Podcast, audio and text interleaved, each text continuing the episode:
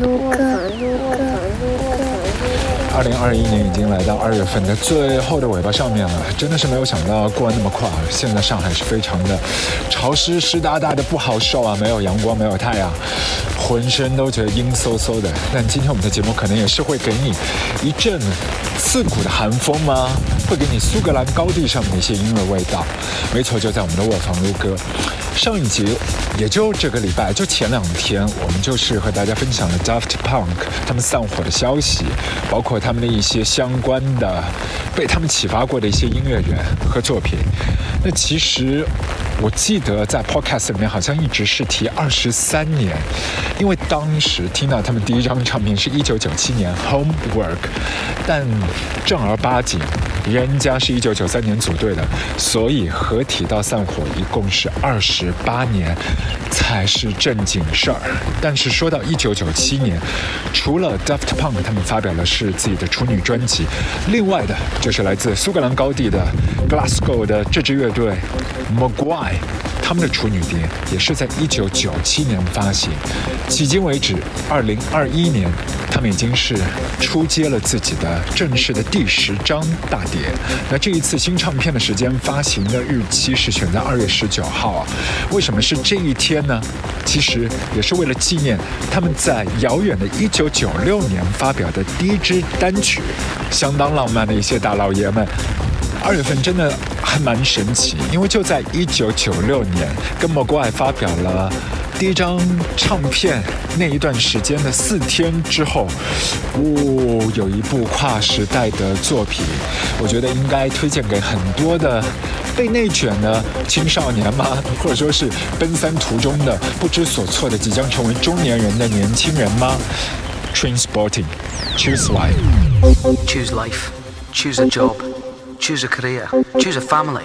Choose a big television. Choose washing machines, cars, compact displays, and electrical tin openers. Choose leisure wear and matching luggage. Choose a three piece suite on hire purchase and a range of fabrics.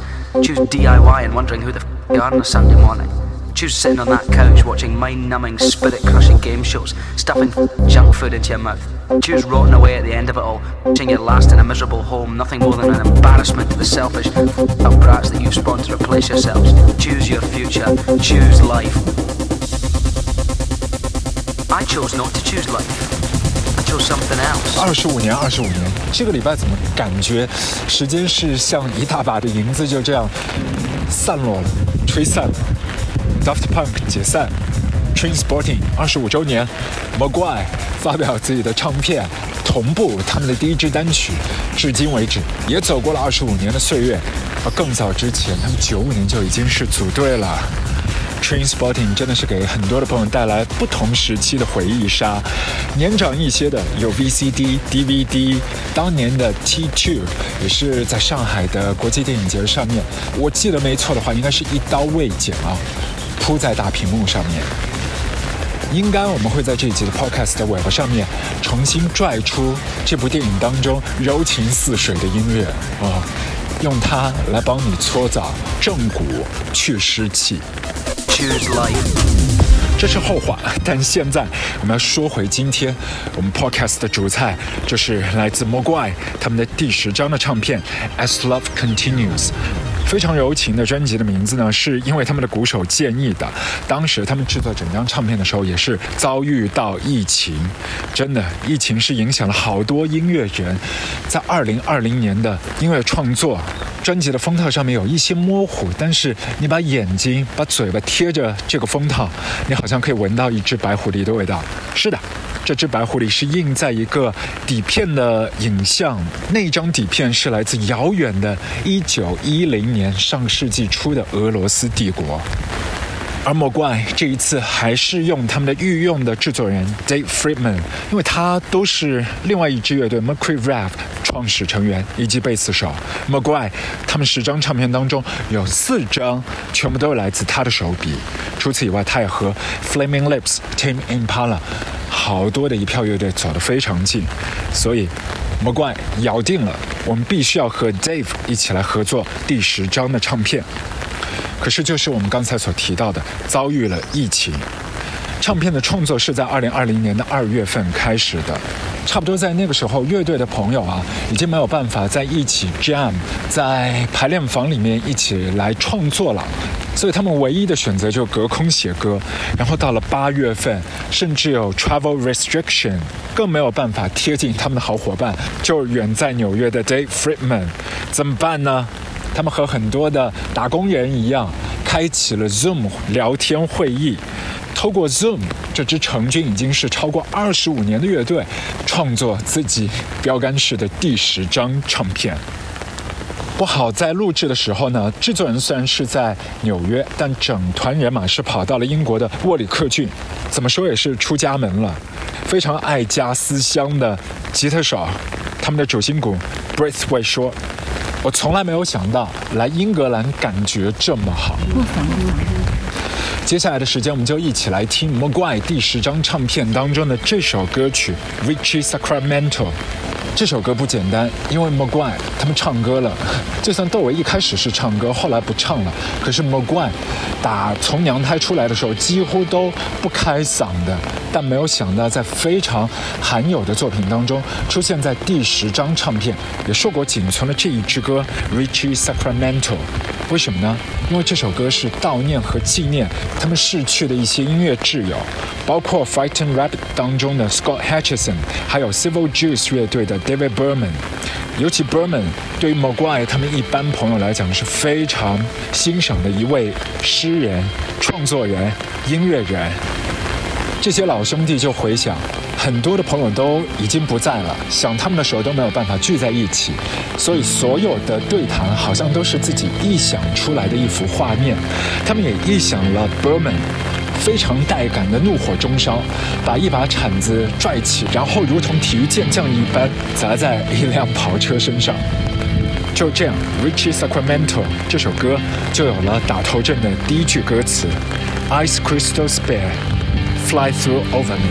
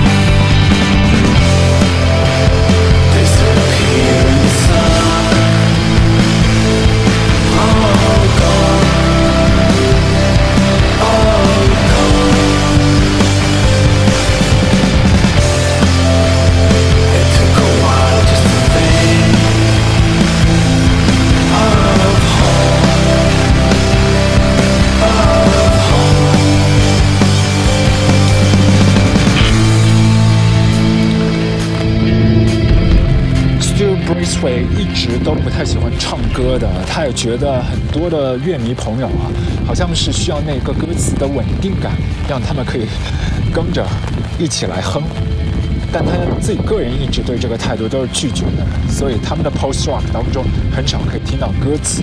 但这一回是例外，Richie Sacramento 来自 Mogwai，致敬那些已经离去的音乐好朋友。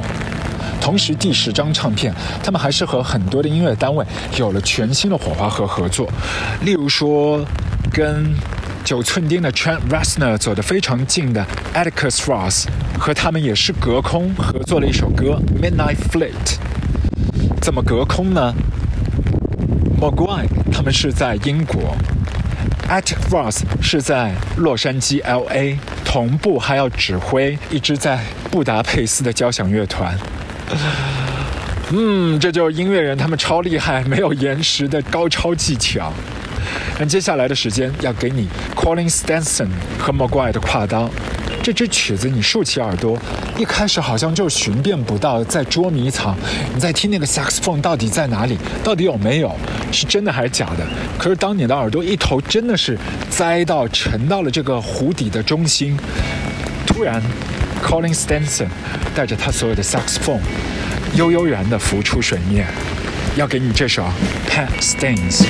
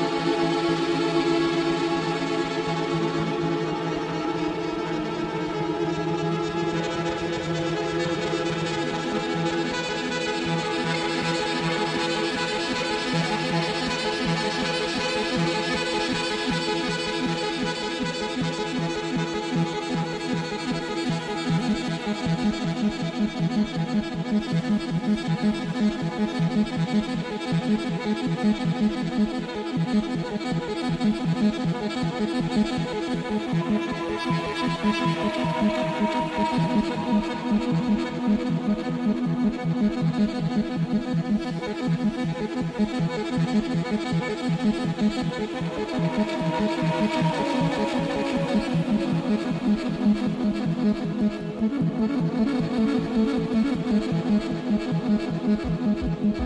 you.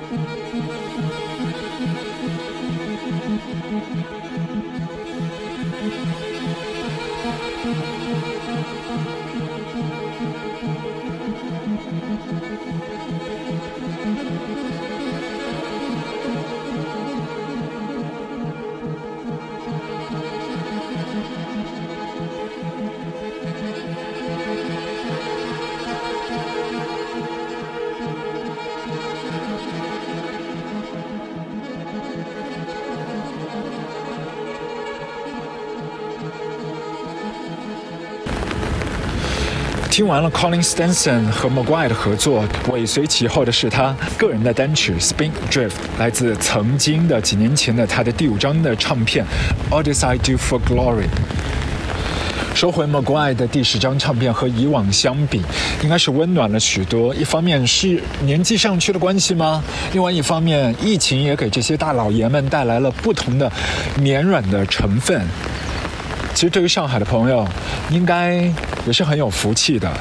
二零一一年、二零一八年，大家都是在现场看过他们的演出，一场是在庙后来有一场是在南梦宫。而又有多少朋友是在电影院里面看过《train sporting》的第一集？我指的是第一集，不是 T 二。谁有这福气？但有心的朋友，你可以抓到《猜火车》的作者 Alvin Welsh，当年在 Clockenflap，也是在维港旁边做了一场 DJ set，顶着自己的光头，开启一杯矿泉水，就在夕阳底下搓碟了。当年我记得同场表演的还有 David Byrne，是在主舞台，隔壁的舞台还有 Caribou。那个时候所有的人物、时间、地点，你觉得当然是理所当然的。可是现在回望，好像一切都已经是遥不可及，不太可能再次发生了。就像 Train Spotting，它对于商业大佬、对于资本来说，也是一部传奇。当年整部片。花了一百五十万英镑，拍了两个月不到的时间，最后席卷全球的总票房收入高达四千八百万英镑。这是《猜火车》的第一集，一九九六年的第一集，今年已经是二十五周年。而接下来我们要拥抱这部电影，让你所有绵延的发际线重新长回来。但首先，我们要走进苏格兰最脏的那只马桶。呃，这出戏里面，你在视觉层面看到的所有的大便，其实对于演员来说是很幸福的，因为他们都是巧克力做的屎。真的是没有想到，Danny Boyle 对自己的演员那么温柔。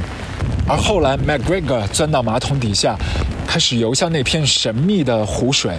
这一个镜头的灵感是来自更古早的1973年的一部小说，Thomas Pinch 写给自己在60年代在车祸当中丧生的一位大学同学的小说《万有引力之虹》（Gravity's Rainbow）。而这段影像最后搭上的 BGM 是来自 Brian Eno，《Deep Blue Day》。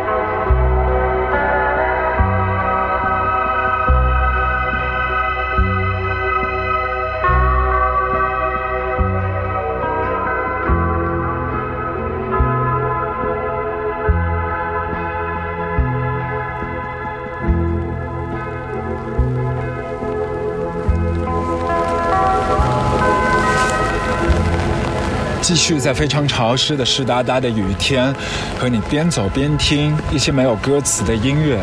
这是我们这一集的卧房撸歌，我是掌柜阿俊。如果喜欢我们的节目，记得在泛用型的播客订阅我们，搜索卧房撸歌就 OK。刚才的一首歌是来自 Brian Eno。Deep Blue Day，那这首歌原曲呢，其实也是为一部电影做服务的，是为一部纪录片，但讲的和马桶没有关系，和 Train Spotting 更是扯远了。它原先是为 NASA 他们的纪录片《阿波罗登月》做的 soundtrack，后来在一九八三年做了发行，直到一九九六年在 Danny Boyle 他的作品当中被注入全新的灵魂。后来那部影片 Trans。记得没错的话，Brian Eno 又再次联手了 Danny。Danny 他的音乐品味真的是没得说，除了在 soundtrack 里头塞进了 Iggy Pop、And the World，后来的 T2，还有 Young Fathers。虽然说塞进了 Wolf Alice，但那个是属于 Danny 他的宝贝女儿的点子，因为他非常爱这支乐队。最后，我们的 podcast 要给你的一段音乐，这个礼拜。如果你对于 Daft Punk 还有一些音乐想听，还有一些与他们周边相关的非常 groovy 的 funky 的节奏想去重新拥抱，可以爬到我们的卧房录歌上一集的 podcast，关于 Daft Punk 的那一集，戳一下小开关。但这首曲子我们在上一集是没有播过的，很不一样的，来自 Chili Gonzalez 用钢琴为你演绎的 Daft Punk Medley。我已经是饿的不行了，我要去找吃的了。Peace。卧房录歌。